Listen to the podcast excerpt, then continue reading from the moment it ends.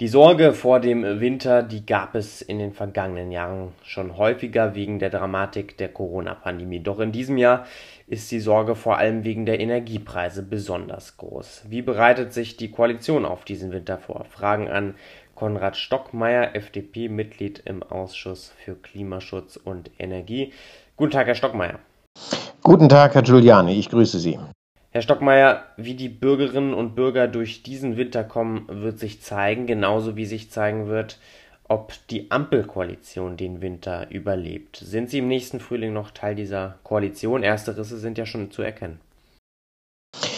Davon bin ich fest überzeugt, weil die Koalition gerade auch in diesen Krisenzeiten ja bewiesen hat, dass sie zusammensteht, dass sie über die Parteigrenzen hinweg für diverse Fragestellungen Lösungen findet, selbstverständlich auch weiter an Lösungen arbeiten muss. Und ähm, dabei ist auch anzuerkennen, dass alle drei dieser Partner jetzt seit Beginn des barbarischen Angriffskriegs aus Russland, dass alle drei Partner immer wieder sich auf Lösungen eingelassen haben, die für sie vielleicht nicht immer so ihren Wunschvorstellungen entsprechen, aber wir sind dafür gewählt, das Land durch die Krise zu lotsen und die Aufgabe nehmen wir an.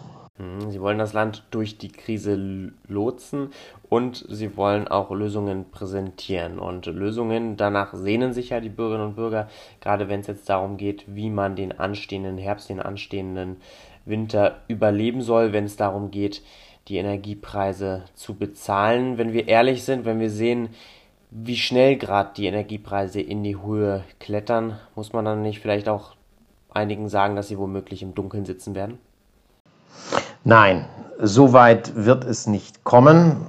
Ich bin zuversichtlich, dass wir durch den Winter durchkommen werden. Das wird sehr, sehr anstrengend.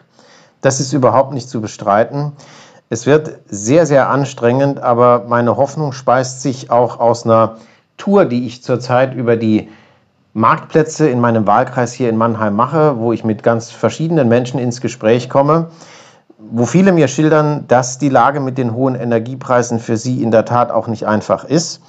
Und mir dann aber schildern, ach wissen Sie, Herr Stockmeier, wir haben jetzt bei uns im Haushalt tatsächlich begonnen, mit Energie sehr viel bewusster umzugehen und haben gemerkt, dass wir recht gut damit zurechtkommen, wenn wir uns im Energieverbrauch da und dort mal einschränken oder Energie auch viel effizienter einsetzen.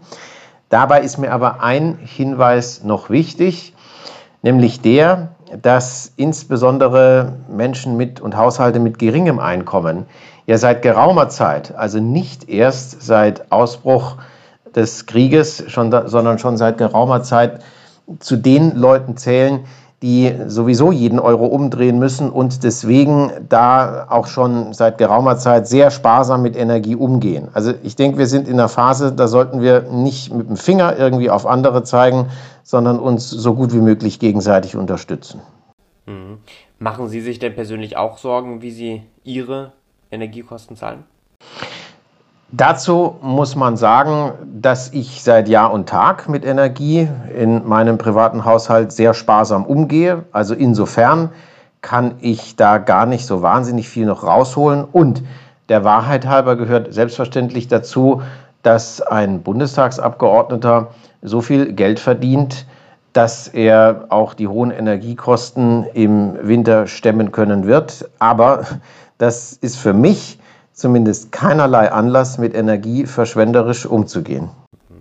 Dann kommen wir jetzt mal auf die Lösungen zu sprechen, die Sie schon angesprochen haben. Jetzt nach den vergangenen zwei Entlastungspaketen, die es schon in diesem Jahr gab, wo zum Beispiel das 9-Euro-Ticket herkam oder auch das Wegfallen der EEG-Umlage, soll jetzt ein drittes Entlastungspaket folgen. Das wurde jetzt schon von einigen Regierungsmitgliedern angekündigt. Worum wird es denn jetzt in diesem dritten Entlastungspaket gehen?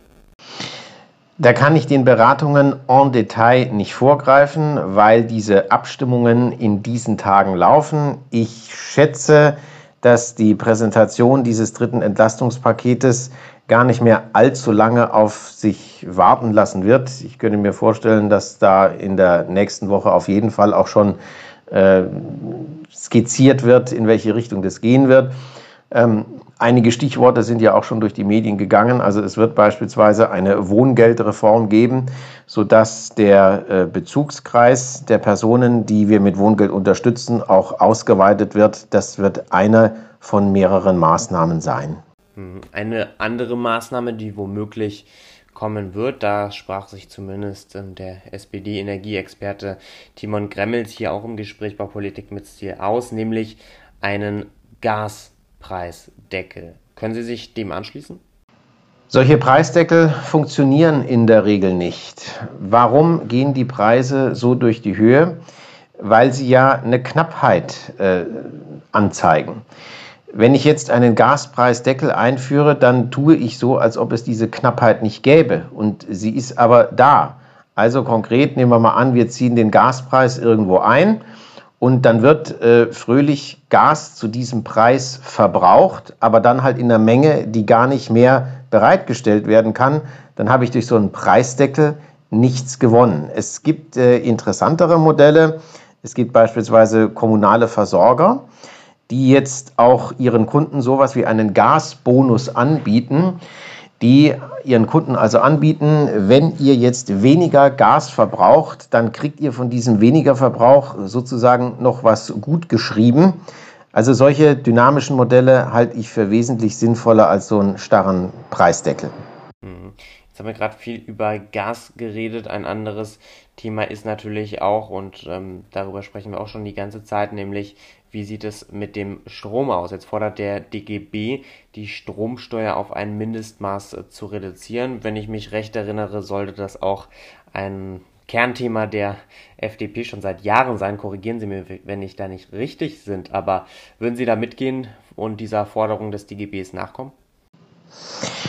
Das kann ich jetzt so eins zu eins auf die Schnelle nicht übernehmen. Was im Wesentlichen auf die Freien Demokraten jetzt im Jahr 2022 zurückzuführen ist, das ist, dass wir zumindest eine der Umlagen, nämlich die EEG-Umlage, die ja im Jahr 2022 doch ein paar Cent des Strompreises ausgemacht hat, dass wir die beendet haben und die wird auch nicht wiederkommen.